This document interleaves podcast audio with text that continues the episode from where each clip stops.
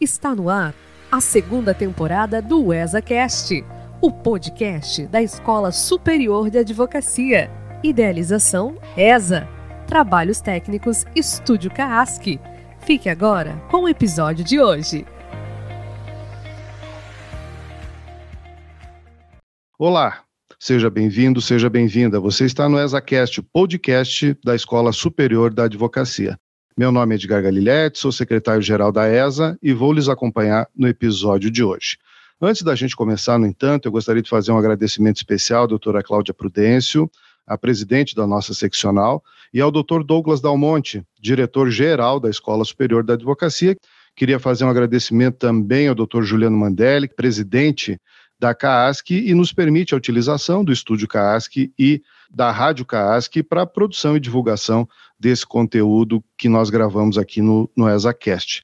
Queria agradecer também a Tamires, que hoje está nos dando suporte técnico, e agradecer especialmente né, a todos aqueles ouvintes do nossos, dos nossos episódios, os ouvintes do ESACast, que sempre nos acompanham e sempre estão nos dando apoio nas redes sociais. Hoje nós temos uma convidada muito especial, doutora Juliana Justo Botelho Castelo. Então, eu gostaria de apresentá-la, né, e já agradecendo a sua presença e a sua disponibilidade para participar de novo, para a gente poder aprofundar um pouquinho mais essa discussão hoje, né, sobre esse assunto que é tão importante tão relevante para a advocacia. A doutora Juliana Justo é professora de Direito Processual Civil, é mestre em Direitos e Garantias Fundamentais pela Faculdade de Direito em Vitória, é doutora em Direito Processual pela USP, é especialista em Compliance e é User Experience Designer. Como é que vai, doutora Juliana? Tudo bem? Tudo bem, doutora Edgar. Eu agradeço, eu já aproveito a palavra e já agradeço imensamente o segundo convite da OAB de Santa Catarina para a gente conversar sobre o tema da inovação, do legal design, da tecnologia, que é um tema que está tão presente hoje nas nossas vidas, mas que é, muitas vezes a gente não está discutindo é, adequadamente sobre isso. Então, agradeço imensamente o convite, o seu convite, o convite da OAB de Santa Catarina, para a gente poder trazer essa discussão para a advocacia. Nós é que temos que lhe agradecer, né, doutora Juliana? E, e, pode ter certeza absoluta que se a gente lhe convidou de novo é porque é, o tema é bastante interessante e a senhora é uma das grandes especialistas nessa área, nacionalmente falando. Então, para nós é uma honra recebê-la aqui. Tenho certeza absoluta que para a advocacia catarinense também será de grande ganho essa conversa que a gente vai ter hoje aqui para a gente poder esmiuçar um pouquinho mais né, essas novas tecnologias, essas novas metodologias que estão à disposição dos advogados e, e dos operadores jurídicos em geral. Mas eu gostaria de começar a nossa conversa, e acho que a gente falava um pouquinho antes aí nos bastidores, né? Mas a gente agendou essa data justamente porque ela é posterior ao FPPC, que a doutora Juliana Justo participou, e a doutora ficou com o compromisso né, de nos dar alguns spoilers sobre o que, que aconteceu lá no FPPC. O que, que temos de novidade, o que, que a gente pode esperar das próximos uh, enunciados que vão sair por aí. Inicialmente, a gente pode é, falar que esse ano não teve um, um grupo de trabalho de processo de tecnologia. Aliás, nunca teve um grupo de trabalho de processo de tecnologia. A grande novidade da edição desse ano é que eles já anunciaram que no ano que vem nós teremos uma, um enunciado, nós teremos um grupo de trabalho envolvendo processo e tecnologia. Então já mostra que esse tema ele já, ele já entra também para formar enunciados e boas práticas no âmbito do processo civil. Teve dois grupos interessantes que a gente pôde trabalhar temas de tecnologia e de design jurídico, que eram os temas dos do, grupos do processo estrutural e os grupos do direito probatório. Por quê?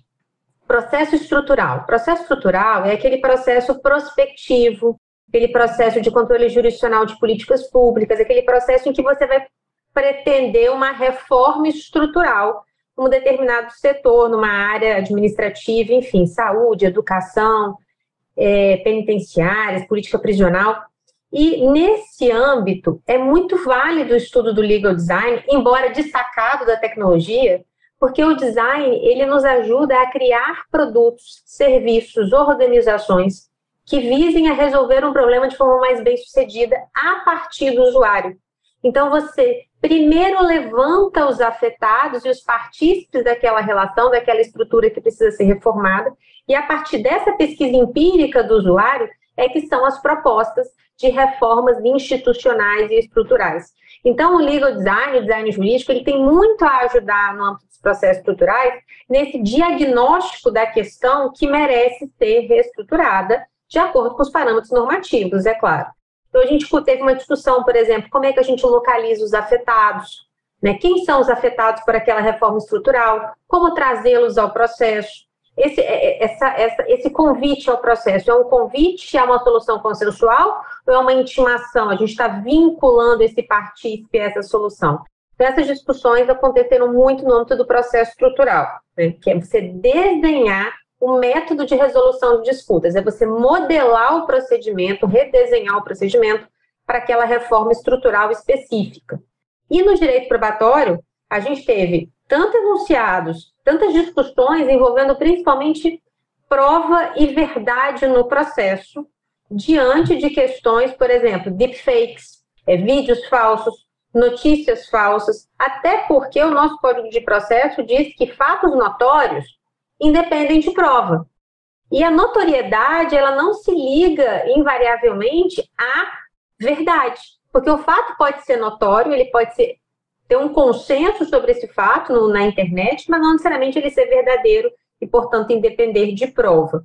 Então, é, é, foram algumas discussões, e o engraçado, é, doutor Edgar, é que esse enunciado, que me pareceu o mais fácil de ser aprovado pela unanimidade, que era o seguinte: o fato notório, um fato disponibilizado na internet, não necessariamente seria notório, e não necessariamente seria verdadeiro, demandaria prova. E esse enunciado não foi aprovado na plenária.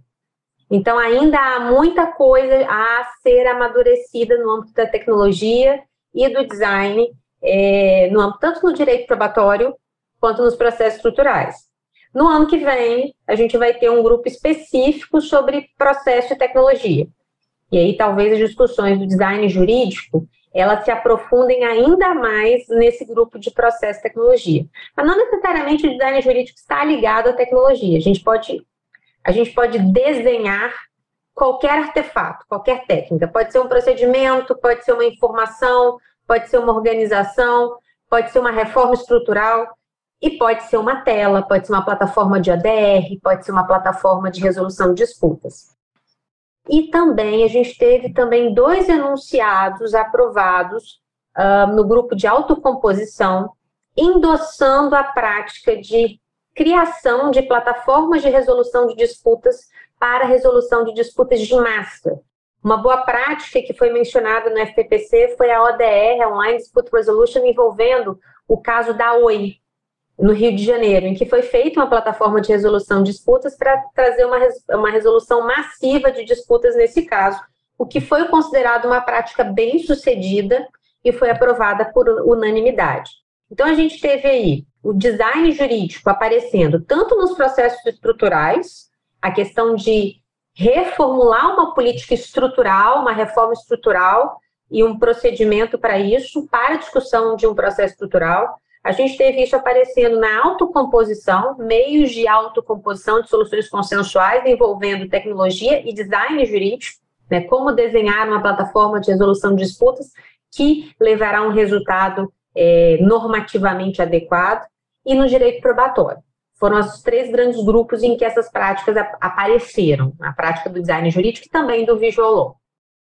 A senhora mencionou esse caso da Oi, e, e isso me traz a, a lembrança aqui uma coisa que a gente sempre discute em sala de aula, a gente acaba discutindo isso também é, em alguns eventos jurídicos por aí, e tem a ver com a, a nova estrutura do sistema de precedentes. Até o primeiro ESACast que a gente gravou neste ano de 2023 com a doutora Isabela Pinheiro, a gente falou sobre isso, falou sobre os precedentes judiciais, mas eu lhe pergunto se a, a forma como foi desenhada, né, desenhado esse sistema de precedentes, e não vamos nem entrar na discussão aqui sobre se é um sistema ou não é, mas enfim, ele não está mais preocupado com os repeat players do que com aquele litigante de uma causa só, aquele que só tinha uma ação contra a Oi. Me parece assim que o desenho, para a gente já começar a entrar um pouquinho aqui nas nossas, na, no objetivo da nossa discussão aqui hoje, mas que o desenho desse sistema ele está mais preocupado com a litigância de massa do que com com a, a, resolução de causas individuais. Eu não sei, essa é a minha opinião, queria ouvir a sua a esse respeito.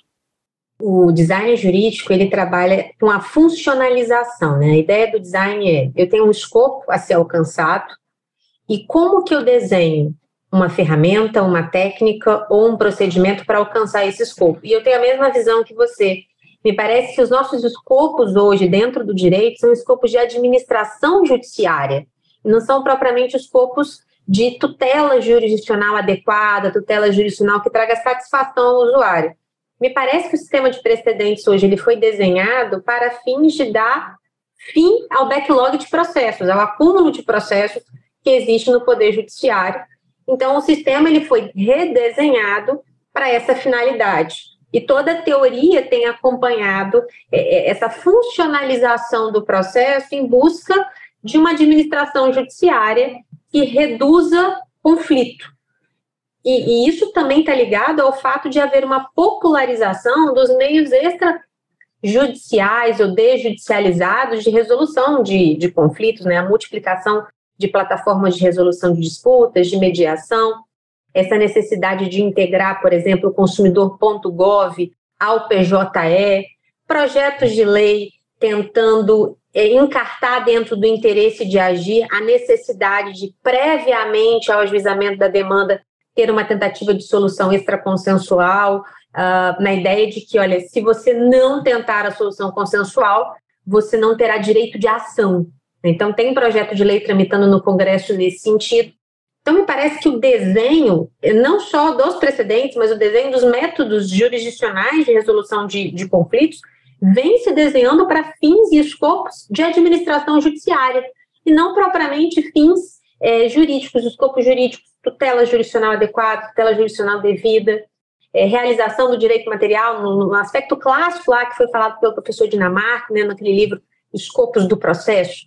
A gente se afastou muito dos escopos jurídicos do processo, tem se aproximado dos escopos políticos, né, de administração judiciária. E o sistema tem se encaminhado, tem se desenhado nesse sentido. É, eu já quero fazer um complemento e gostaria de saber a sua opinião sobre. A professora é, Alexandra Freise, ela tem um livro chamado Um Elogio ao Litígio, um elogio ao contencioso. E ela nos diz que nos Estados Unidos há uma fuga do controle estatal jurisdicional, no sentido de que, com a multiplicação de plataformas de resolução de disputas para e-commerce, por exemplo, uh, nós, Mercado Livre, lá, eBay, e também com cláusulas obrigatórias de resolução de disputas por arbitragem, negócios jurídicos processuais, o Estado tem perdido poder. E o Estado tem perdido até mesmo a noção do de como se resolve disputas nos Estados Unidos, porque o Estado não tem mais dados.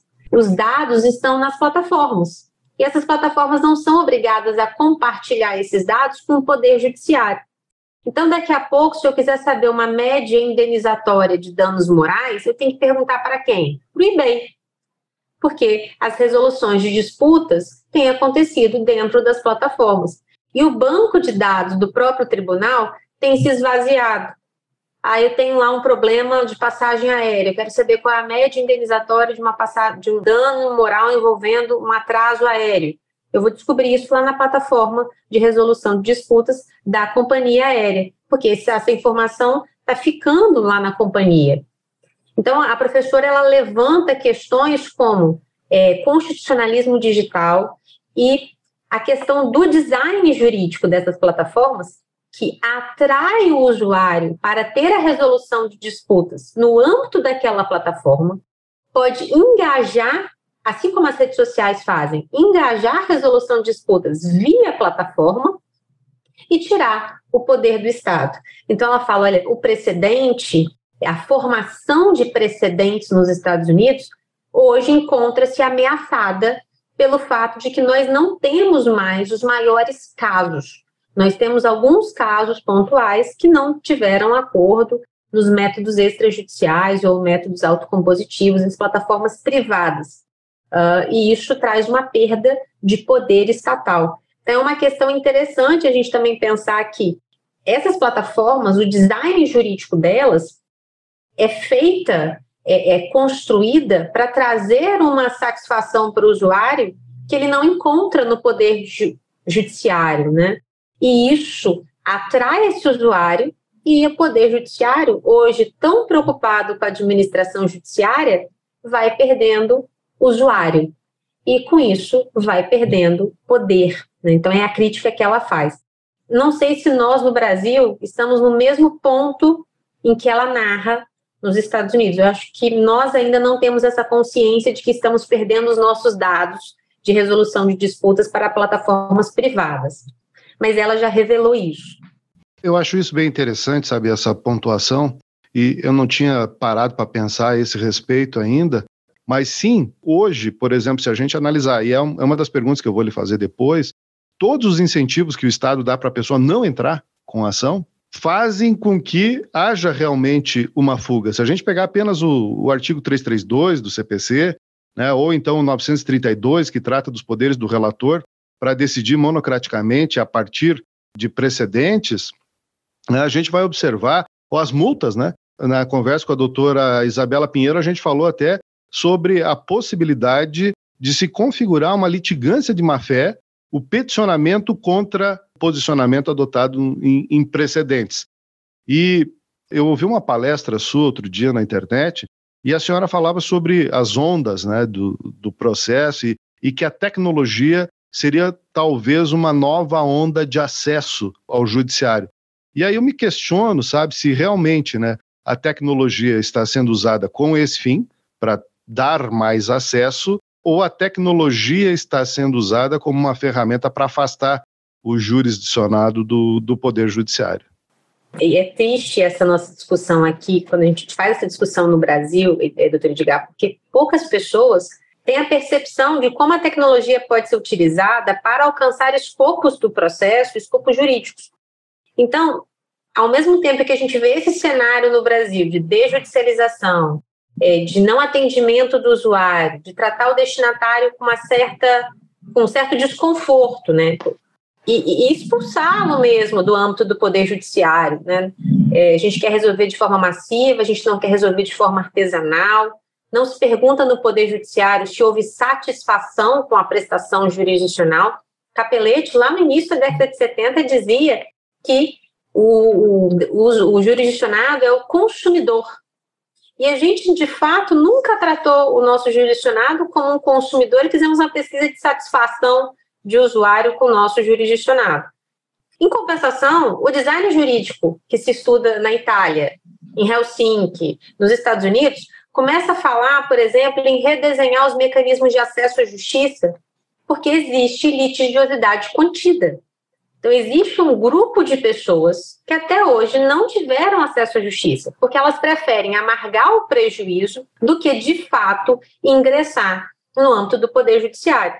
Então, já se fala, por exemplo, em se utilizar a tecnologia, as facilidades de um smartphone para facilitar, para favorecer o acesso à justiça. A gente tem isso, por exemplo, numa corte online de Utah, nós temos isso no Canadá, nós temos a multiplicação de aplicativos de serviços jurídicos para facilitar a vida desse usuário, desse cidadão, para que ele possa ingressar e ter resolução de disputa. E, e a gente falar em aumento do acesso à justiça no Brasil hoje, quando na realidade grande parte das pesquisas falam em desjudicialização, parece que o nosso discurso está muito deslocado da realidade brasileira. Agora, se, se a gente olha os projetos é, internacionais de design jurídico, nós vamos visualizar que há pesquisas de usuário para entender por que, que aquele usuário não acessa, qual é o gargalo daquele usuário e como utilizar a tecnologia para facilitar esse acesso e, de fato, levá-lo ao Poder Judiciário, ou levá-lo, ainda que não seja o Poder Judiciário, mas levá-lo à resolução de uma disputa. Vou dar um exemplo. É, eles perceberam que na Corte de Boston havia assistência judiciária gratuita para o réu, inclusive, e uma, uma, empresa de cartão de crédito queria cobrar uma dívida, o réu era citado, o réu não comparecia, era revel e, portanto, condenado. E esse réu, ele tinha assistência, assistência judiciária gratuita nos Estados Unidos, mas ele nem comparecia à Corte de Justiça para buscar a assistência judiciária gratuita. Se tornava revel. E é, a Corte de Boston fez uma parceria com Harvard, com o laboratório de Harvard, para entender por que, que havia uma alta taxa de revelia, por exemplo, em demandas de cobrança de cartão de crédito? é, a Universidade de Harvard fez uma pesquisa e descobriu que quando o réu ele recebia a notificação, ele não sabia que ele tinha assistência judiciária gratuita. Ele achava que ele devia mesmo, que os valores não eram abusivos, eram corretamente cobrados. E ele preferia não se defender, o que o, que o tornava revel e dificultava é, a, a, improcedência da demanda proposta pela, pela administradora de cartão de crédito. Então, eles redesenharam o mandado de, de citação. Eles desenharam o mandado de citação para que esse réu ele soubesse claramente no mandado de citação que ele deveria apresentar defesa e que ele, ele deveria ter assistência judiciária gratuita. Vou dar um exemplo. Eles preenchiam a defesa e faziam uma defesa de marcar X. O réu recebia uma defesa e ele só marcava X na defesa que ele gostaria de fazer com base nas defesas mais comuns. Esse formulário ele já vinha endereçado e selado. Então o réu marcava o X na defesa, três defesas, e ele só jogava na caixa de correio. Uma iria para o autor, outra para a Corte de Justiça e uma ficava com ele. Então, isso diminuiu a taxa, o índice de revelia nos Estados Unidos. Então, eles têm preocupação até mesmo com acesso à justiça do réu, coisa que no Brasil a gente nem, nem se preocupa muito. Ah, o réu a revel, que ótimo, julgo procedente a demanda.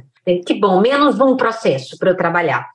Então, a, a revelia, ela não, não, é, não se tem uma preocupação em medir, por exemplo, taxa de revelia, que é uma preocupação que eles tiveram para aumentar a resolução de disputas no sentido que fosse juridicamente adequado, com a aplicação do direito material.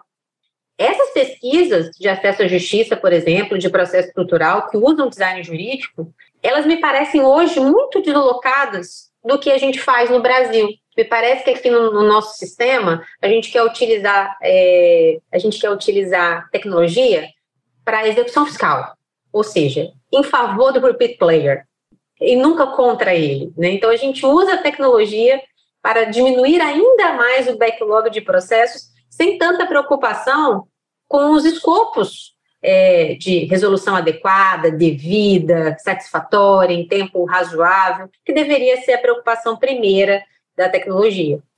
É, eu tenho aqui um, um documento é, da, da OCDE é, em que foram lançados né, alguns critérios para o design e entrega né, centrados no usuário dos serviços legais de justiça.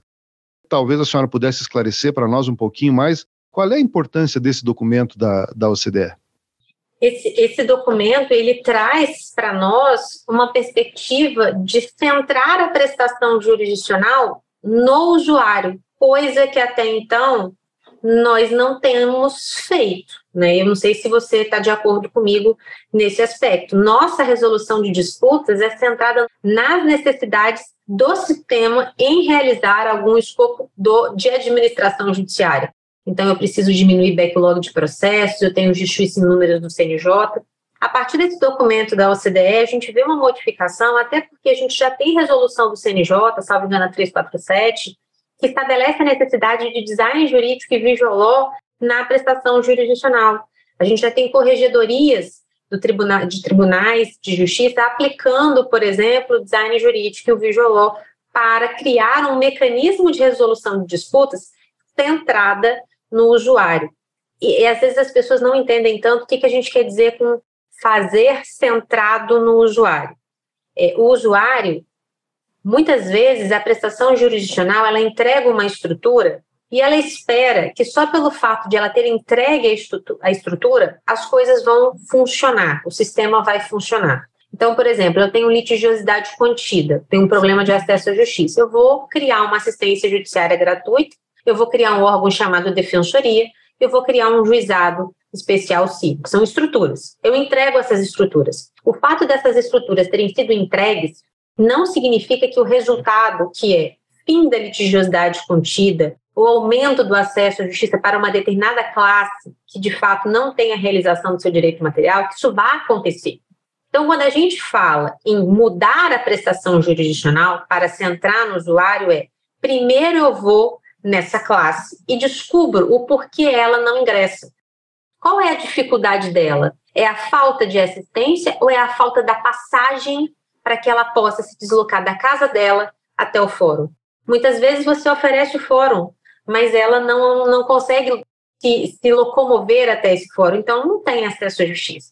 Tem uma pesquisa de um aluno, hoje já é doutor, da UERJ, chamado Irapuan Santana, que ele diz que pessoas da classe C e D, elas amargam um prejuízo de até mil reais para evitar ingressar no, na justiça, para ajuizar demandas. Então, elas preferem ficar com prejuízo de mil reais do que ajuizar uma demanda, porque elas têm uma série de restrições em ingressar na justiça, medo, formalismo da justiça, isso até mesmo nos juizados especiais.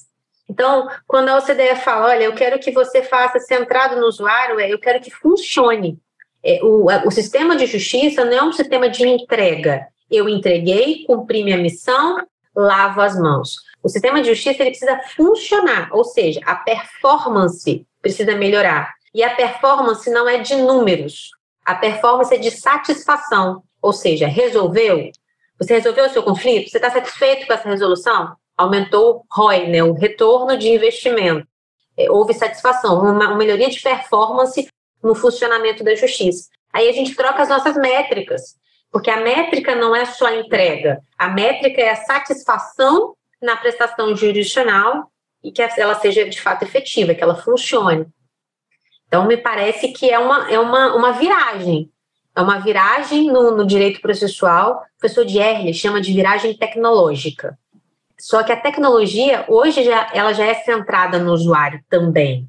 Então, eu, falo que é uma viragem humano-tecnológica porque a tecnologia ela tem que estar é, centrada também no seu usuário. iPhone, por exemplo, computador, eles são centrados no usuário.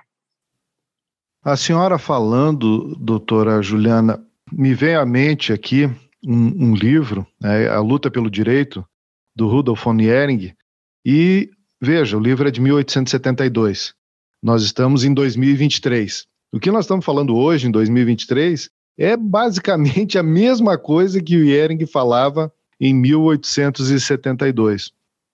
Então, eu acho que o Estado acaba se servindo dessa lógica, dificultando, né, aquilo que a gente falava um pouquinho antes, né, dificultando o acesso ao Poder Judiciário, quando na realidade deveria ser exatamente o, ao contrário, que fossem criados mecanismos para que as pessoas pudessem ter as suas demandas eh, resolvidas.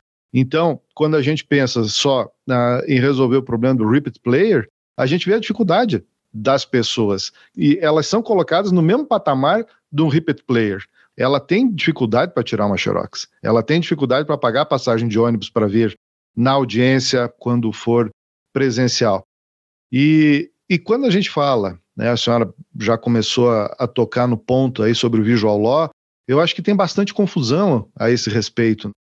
E eu começaria lhe perguntando, então, né, se existe ou que a senhora explicasse né, para o nosso, nosso ouvinte qual é a diferença entre design comportamental e psicologia comportamental.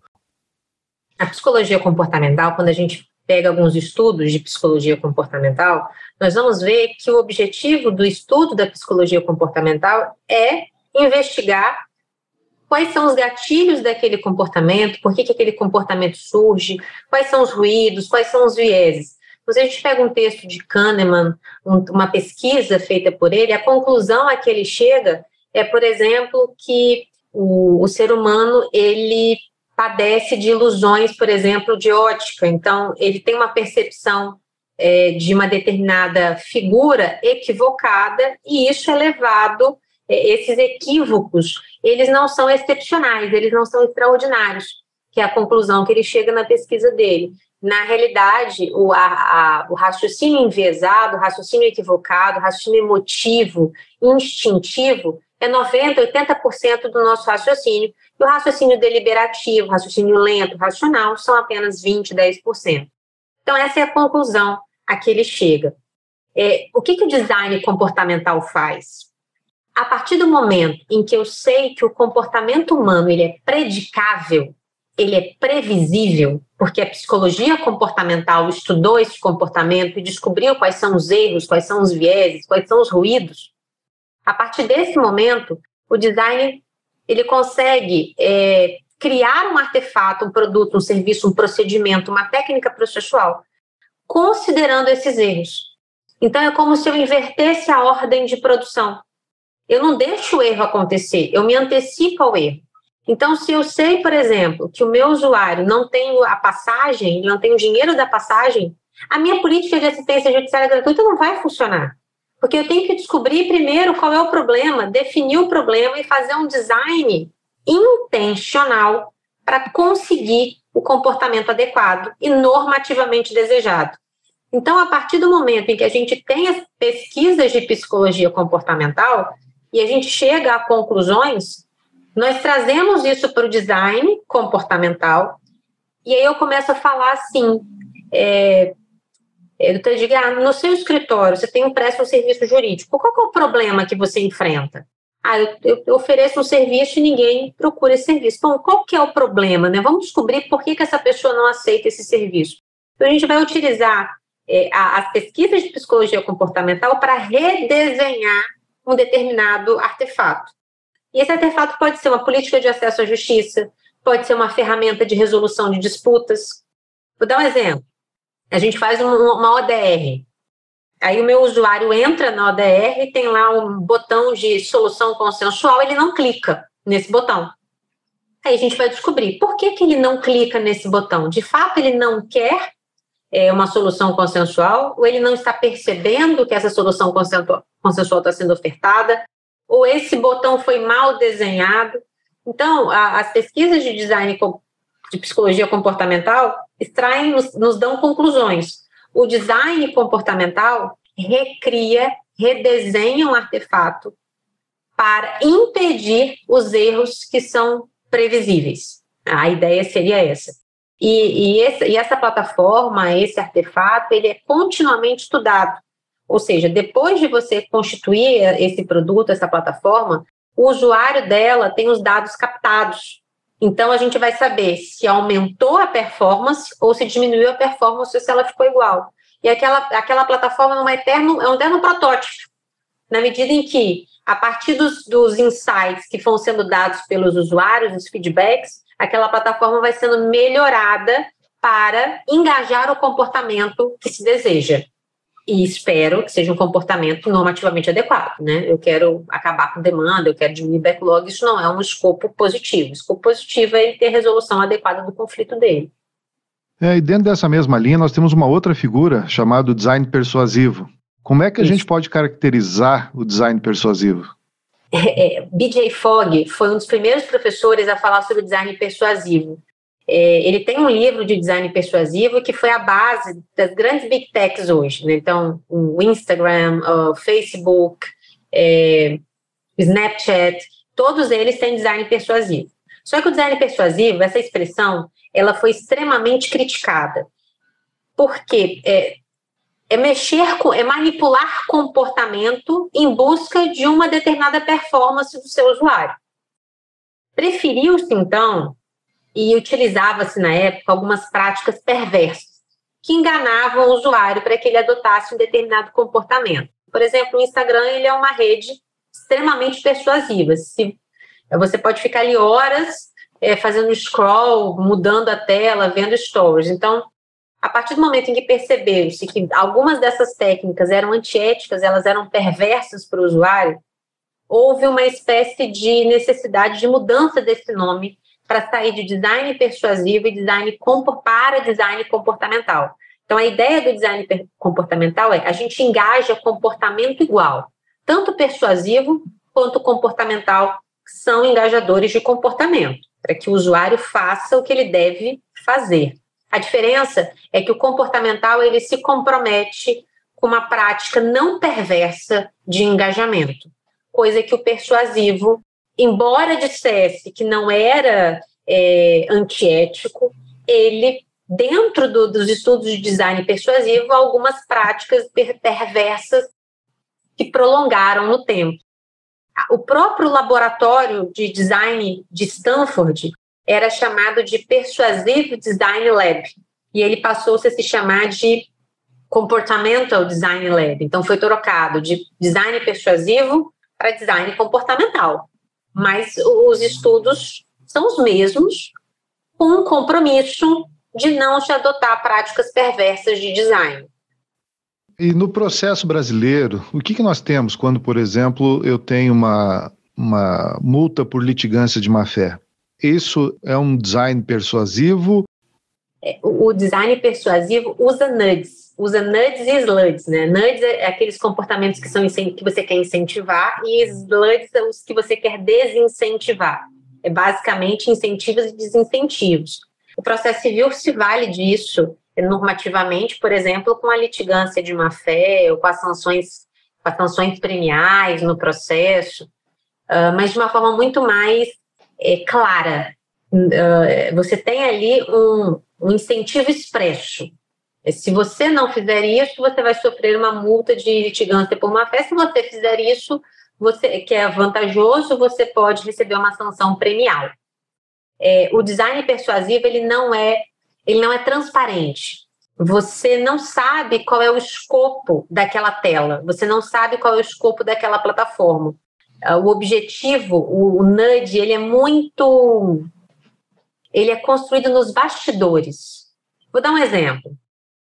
Um exemplo que não é do direito, tá, doutor Edgar? Mas eu acho que ele é bastante elucidativo. É, foi construída uma tela aqui no Espírito Santo para pagamento de estacionamento no shopping Vitória. Né? Então, tem um shopping, tem uma tela para você pagar o estacionamento. E aí, no final dessa tela, aparece se você quer imprimir o recibo ou se você não quer imprimir o recibo. E aparece assim, uma tela vermelha dizendo é, eu quero imprimir o recibo. E uma tela verde dizendo eu sou pró-ambiente, eu não quero imprimir o meu recibo.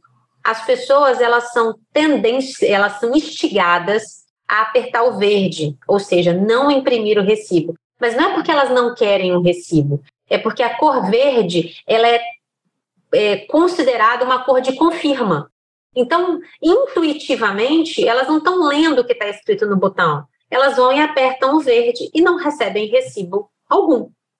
Se você estiver muito atento e prestando atenção, você vai apertar o vermelho. Isso é um nudge, via cor. Então, a tela, ela induz o usuário a tomar uma decisão pela cor do botão. Isso é nudge, isso é design persuasivo de tela. E é perverso, porque você está enganando o seu usuário. Talvez aquele usuário quisesse o recibo dele e ele não teve, porque a cor levou ele a um, a um equívoco. Agora, imagina isso num smart contract. Imagina isso num contrato inteligente de um aplicativo. Eu troco as cores e eu faço o contratante assinar uma coisa que de fato ele não queria. E como é que depois ele prova o vício de consentimento? Ah, não, eu, eu cliquei no botão, mas eu não estava lendo direito eu não estava prestando atenção. Então você transfere para ele o ônus dele provar o vício de consentimento e demonstrar que aquela plataforma foi perversamente desenhada para colher um, um, consentimento que não era é, inequívoco, que não era inequívoco. É, isso é mais sutil. Volta a falar aqui sobre o sistema recursal e lá no sistema recursal a gente vai encontrar alguns desses desincentivos à proposta de recurso. Por exemplo, foi criado no CPC 2015 os honorários recursais. Na minha opinião, isso nitidamente é um desincentivo à interposição de recursos. Então, isso, na minha opinião, pelo menos é um, é um, um claro incentivo à não interposição, à não utilização do sistema. Né? Exato, mas um incentivo expresso. Aí, é claro, não está feito de uma forma a enganar, mas também não está dito que o objetivo é que você não interponha recurso. Ele está dizendo o seguinte: se você, se você interpuser o recurso, você vai, pode ter uma consequência. Outro ponto que eu acho que seria interessante a gente esclarecer para o nosso ouvinte, professora, é a diferença entre o design thinking e o design comportamental. É, se existe uma diferença estrutural entre eles e como é que eles se relacionam, para a gente poder nos aproximar bem, então, do, do nosso assunto de hoje, que é o visual law. O design thinking é um método, é uma abordagem de resolução de problemas. A gente tem ali o design de interação, e o design de interação é aplicado principalmente na indústria tecnológica e na indústria em geral. E Tim Brown, principalmente, percebeu que, aquela, que aquele raciocínio que o design era aplicado na indústria, aquele raciocínio ele poderia ser aplicado para qualquer área de conhecimento. Então, qualquer produto pode ser desenhado pensando no seu usuário. Então, a gente pode falar em arquitetura, engenharia, eh, medicina, direito. Então, a, a ideia do design thinking é abstrativizar o conhecimento do design tirar esse conhecimento abstrato exclusivamente da, da construção de produtos tecnológicos digitais e exportar esse conhecimento, essa abordagem metodológica para outras ciências. Daí veio o design thinking, que é a abordagem, é o passo a passo, é o método, que consiste, por exemplo, na definição pausada do problema. Né? Nós, por exemplo, temos uma intuição de qual é o problema, a gente já começa a resolver o problema desde o princípio. Só que normalmente quando a gente faz isso, essa, essa resolução de problemas ela é centrada no sistema. O design thinking ele fica muito tempo fazendo captação de dados do usuário. Eu falo captação de dados, mas a grande parte do sistema fala empatia. Eu não gosto de empatia, porque empatia tem uma nobreza que o sistema não tem. Né? A empatia é você se colocar no lugar do outro. Não é isso que o design faz. O design ele faz captação de dados para reconstruir uma, um artefato. Então, é, eu não estou sendo empático ao doutor Edgar, eu estou colhendo dados dele para que eu implante isso no produto e esse produto seja mais persuasivo, mais engajador para ele, porque eu vou lucrar mais, porque eu tenho um negócio. Então, isso faz parte de, uma, de, uma, de um cenário econômico. Por isso que eu não chamo de empatia, para mim é captação de dados. O design, ele tem, o design thinking, ele é todo o método de pensamento, é toda abordagem. Já o design comportamental, ele é utilizado na fase de ideação. Então, dentro de uma das fases do design thinking, de construção do produto, eu vou idear esse produto. Funcionalidades que ele vai ter, como vai ser a tela, e aí nesse momento eu vou me valer dos estudos do design emocional, do design comportamental, até mesmo do design persuasivo. Porque dentro do âmbito do contencioso, eu não vejo problema em a gente utilizar a expressão persuasivo no âmbito do contencioso, porque o, o âmbito do contencioso é um âmbito em que, de fato, eu quero influenciar e convencer o juiz. Fazendo isso de forma não perversa, não antiética, não me parece é, que seja ruim a expressão design persuasivo. Então, eu, tenho, eu continuo usando a expressão design persuasivo quando é para o contencioso. A senhora estava falando, eu estava me lembrando do Justiça em Números, por exemplo a forma através da qual os dados são, são coletados e são calculados. É uma, uma base de dados chamada análise envoltória de dados, que surgiu né, da indústria, ela veio da indústria, de uma fábrica de parafusos, enfim, como é que é, se conseguiria produzir mais com menos. Então, simples fato, na minha opinião, a utilização né, da análise envoltória de dados significa que nitidamente o Estado brasileiro está utilizando essas ferramentas para poder gerir o, o volume de processos, enfim, poder gerir a, o seu fluxo de serviços, né?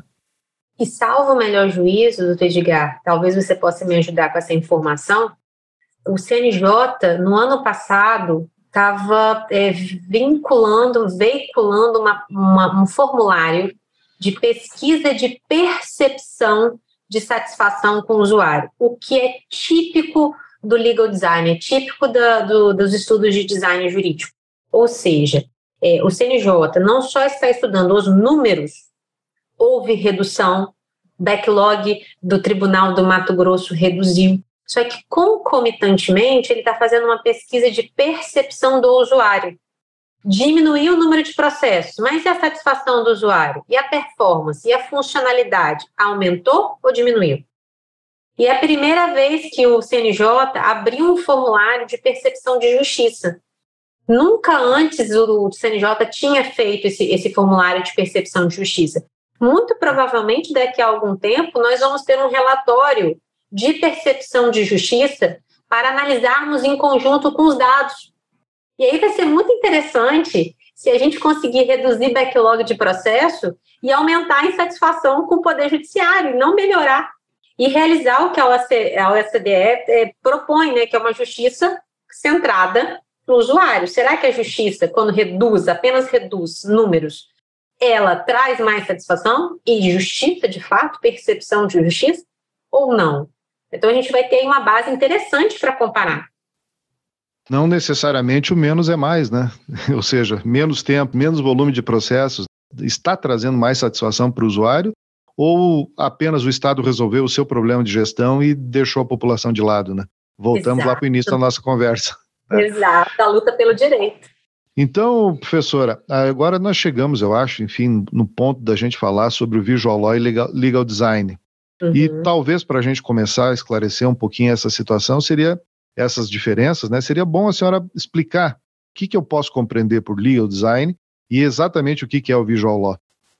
O design jurídico, ele é a construção de qualquer artefato, pode ser uma técnica, um procedimento, uma organização centrada no usuário. Então, se, por exemplo, nós formos criar um serviço jurídico, nós vamos utilizar o design jurídico para essa finalidade. Se o legislador for repensar ou, ou trazer uma nova legislação sobre o procedimento de agravo de instrumento ou de apelação civil, ele vai pensar em qual é o escopo que ele quer obter com essa legislação. Ele quer aumentar a apelação, ele quer diminuir a apelação, ele quer trazer uma apelação pontual só sobre questão probatória. Então, ele tem um escopo com aquela alteração legislativa. O design jurídico, ele trata de alinhar escopo e funcionalidade. Então, vamos, vamos pensar no texto dessa legislação para que aquele escopo funcione. Isso vale para qualquer artefato. O visual é só a interface é só o ponto de contato com o meu usuário. Vou dar um exemplo. Eu trabalhei num, num, num projeto aqui no Espírito Santo, no CoreAI, que é o Centro de Inovação e Inteligência Artificial do Poder Judiciário do Estado do Espírito Santo. E uma das propostas era fazer um procedimento digital online para negociação jurídico-processual.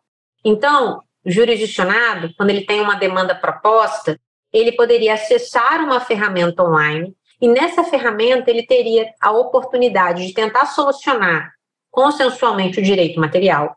E caso ele não solucionasse o direito material, ele poderia fazer é, negócios jurídicos de natureza processual. Ah, eu quero escolher o perito, as duas partes de comum acordo. Ah, eu quero suprimir a apelação civil, a gente vai ficar satisfeito com a sentença. Fazer acordos, negócios, convenções processuais. Quando a gente começa a pensar em negócios jurídicos processuais realizados de forma online, a gente tem que ver qual é o objetivo dessa prática. Eu quero que essas pessoas diminuam o procedimento, que elas criem fast tracks, que elas façam procedimentos mais curtos, com base na sua autonomia da vontade, com base nos negócios. Todo esse raciocínio de desenho da plataforma de você pensar cada elemento da plataforma para que o negócio jurídico processual funcione, isso é design jurídico. Agora, lá no final, vai ter uma tela. Nessa tela, o meu usuário ele vai clicar, ele vai ser engajado a arrastar para cima, ele vai ser engajado a entrar e negociar com a parte contrária. Então, eu vou ter que mandar uma notificação para ele a partir do momento em que eu começo a pensar na interface, exclusivamente na interface, e de que forma eu quero que o meu usuário reaja ou que ele seja engajado a fazer, isso é Visual Então, o Visual trabalha com a interface. E o design jurídico, ele trabalha com qualquer outro artefato jurídico.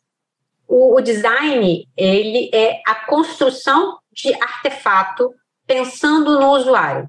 O Visual é o fenômeno que estuda os fenômenos multissensoriais no direito, ou seja, a construção de interfaces com áudio, com imersão, né, um metaverso, por exemplo, ou uma interface touch ou uma interface de computador. Então, qualquer interface que o usuário tem contato, se essa interface ela é desenhada especificamente para angariar dele um comportamento, para engajar nele um comportamento, aí a gente estuda no Visual Law. Mas o Visual Law estuda muito mais do que design. É, no, no, no, nosso último podcast, até mencionei a professora Colette Brunswick, porque ela tem um conceito muito interessante de Visual Law. Ela fala o seguinte: Visual Law estuda qualquer multissensorialidade no direito. Qualquer elemento visual, touch, áudio que aparece no direito, o Visual Law estuda. Agora, quando esse elemento ele é intencionalmente colocado para angariar um comportamento, Aí a gente está numa interseção entre o visual law e o legal design, porque a multissensorialidade ela está sendo utilizada com uma finalidade jurídica, normativa e de engajamento, de comportamento. Por isso que ela está ali desenhada intencionalmente, estrategicamente. Aí ela fala que há ali uma interseção entre os dois. Muito bem. E agora eu queria falar um pouquinho, professora, sobre aquilo que todo mundo vê, aquilo que todo mundo conhece, a ponta do iceberg, então, né? Como é que o advogado pode incorporar elementos de visual law nas suas petições e que, de que forma isso pode auxiliar para que ele tenha um resultado mais efetivo, um resultado mais próximo do desejável com aquela, com aquela forma de peticionamento? Sempre pensando na, no problema do seu usuário, nunca pensando no design gráfico. O design gráfico é a mera estética do documento. Esse não é o papel do advogado. O papel do advogado não é pensar na estética do documento. Isso ele pode até subcontratar, ele pode até delegar para um terceiro fazer. A ideia do Law é você engajar comportamento para melhorar a performance do seu serviço jurídico. Então, vou te dar um exemplo aqui do Espírito Santo. Temos uma cidade aqui que alaga muito, chamada Vila Velha. Tem um locatário, um locador que tem várias lojas numa rua que alaga. E ele tem um problema repetitivo. Né? Ele aluga essas lojas com muita frequência, ele tem um advogado que cuida da administração desses aluguéis e das demandas envolvendo os, os contratos de locação imobiliária e ele sofre recorrentemente demandas alegando vício de consentimento contratual, pedindo rediscussão, revisão contratual, porque o locatário diz: olha, minha loja alagou e eu não sabia disso e eu tive prejuízo. Então, eles buscam rediscutir esse contrato de locação imobiliária.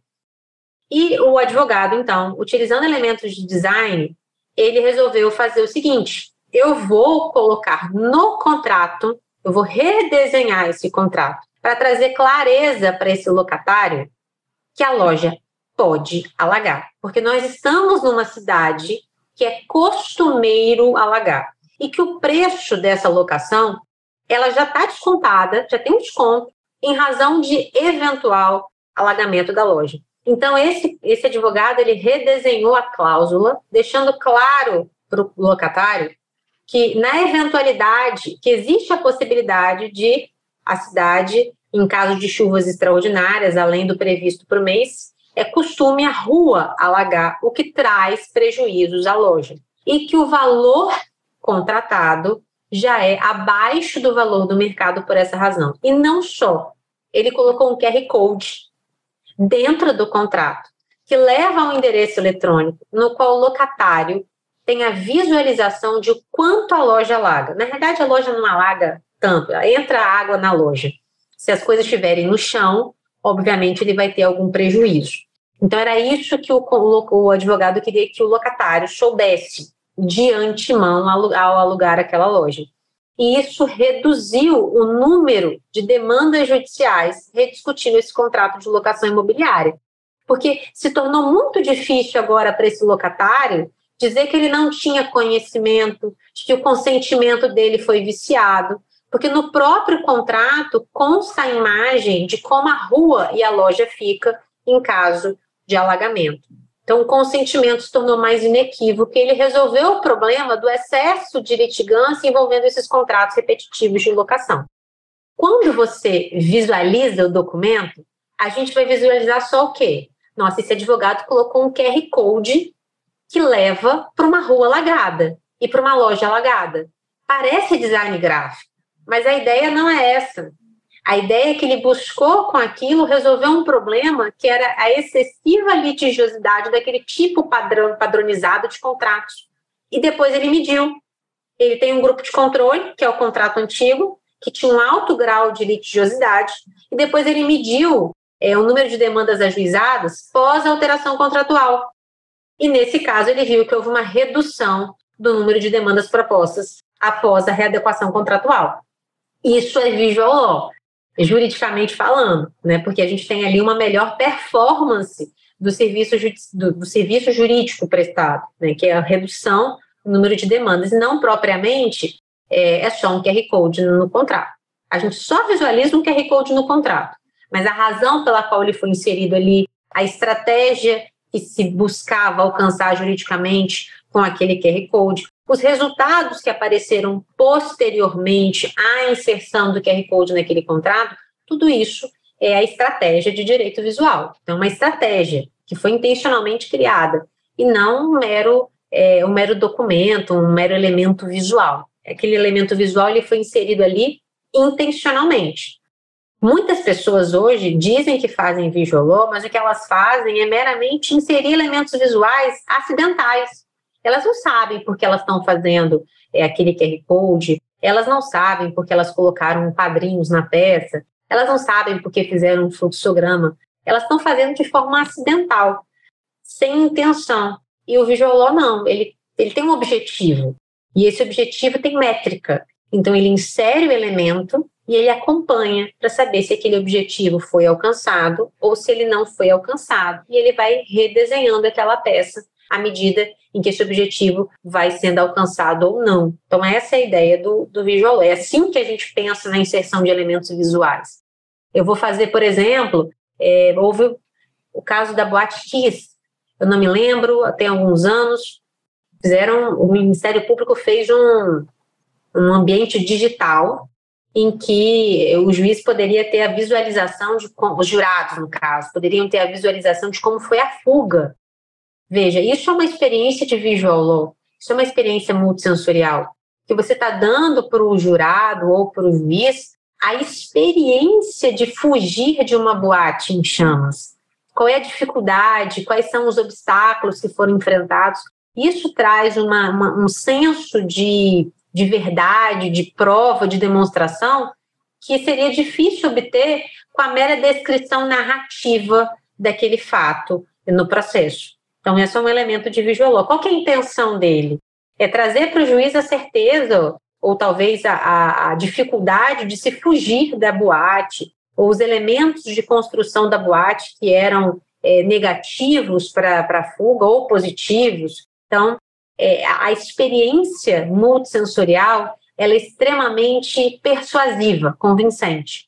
Isso me faz lembrar um, um procedimento que está previsto lá no CPC, que é a inspeção judicial, que quer me parecer que tem, acaba tendo o mesmo objetivo, com a diferença de que na inspeção judicial o juiz sai do seu gabinete, ele vai até o local para verificar algum fato, enfim, alguma, alguma situação, mas através da utilização dessas ferramentas, eu, como advogado, posso trazer, usando as suas palavras, né, essa experiência sensorial para o juiz sem ele sair do seu gabinete.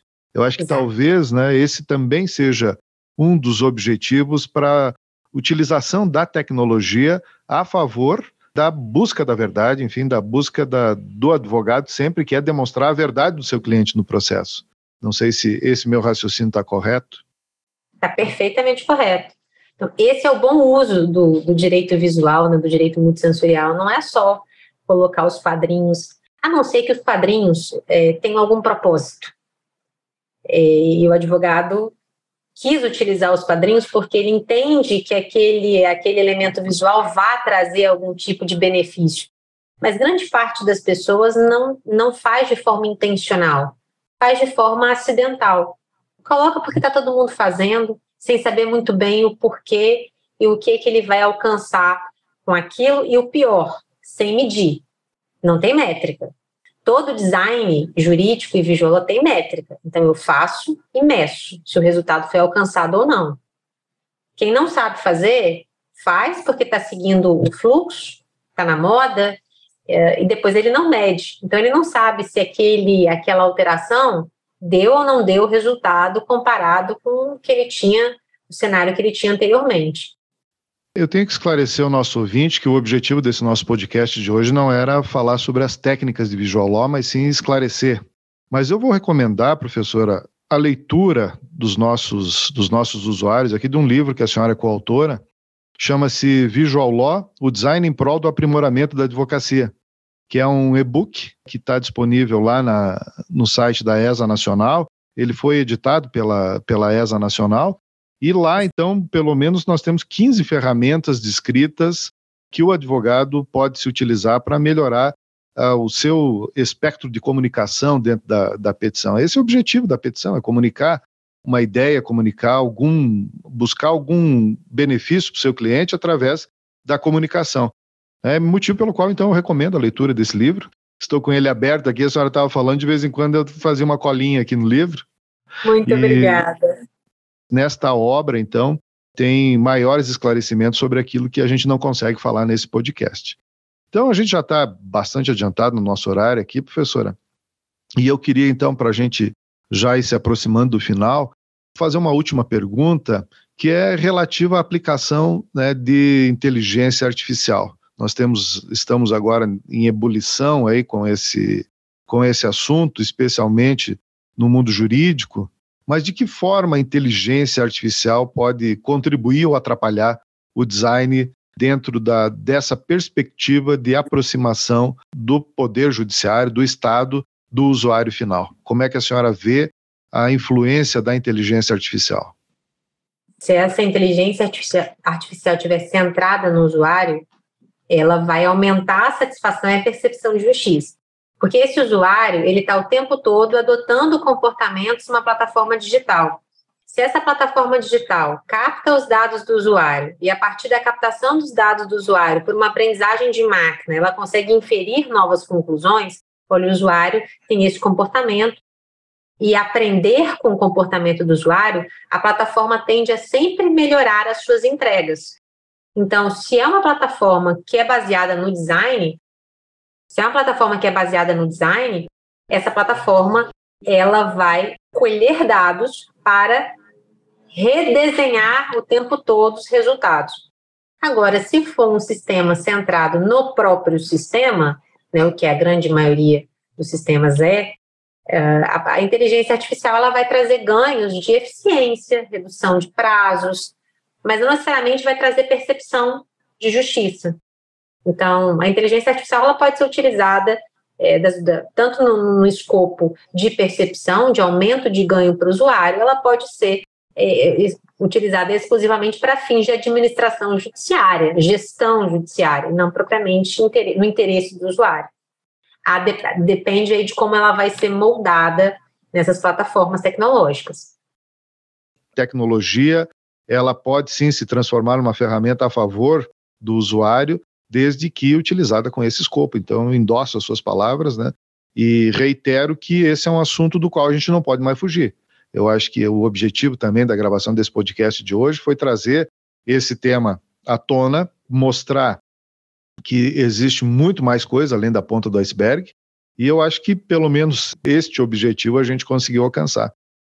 Então Exato. eu agradeço já a sua participação, agradeço antecipadamente é, e fica com a palavra livre, então, né, para se tiver alguma coisa que eu não perguntei, se tiver alguma coisa, né, que ainda ficou faltando para a gente esclarecer isso, tens a palavra livre.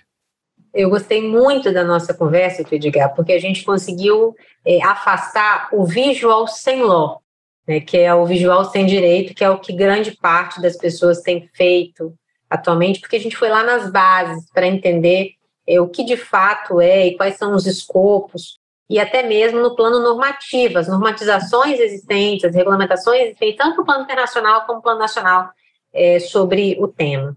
Então, é, foi, foi muito profundo, muito bacana a nossa conversa.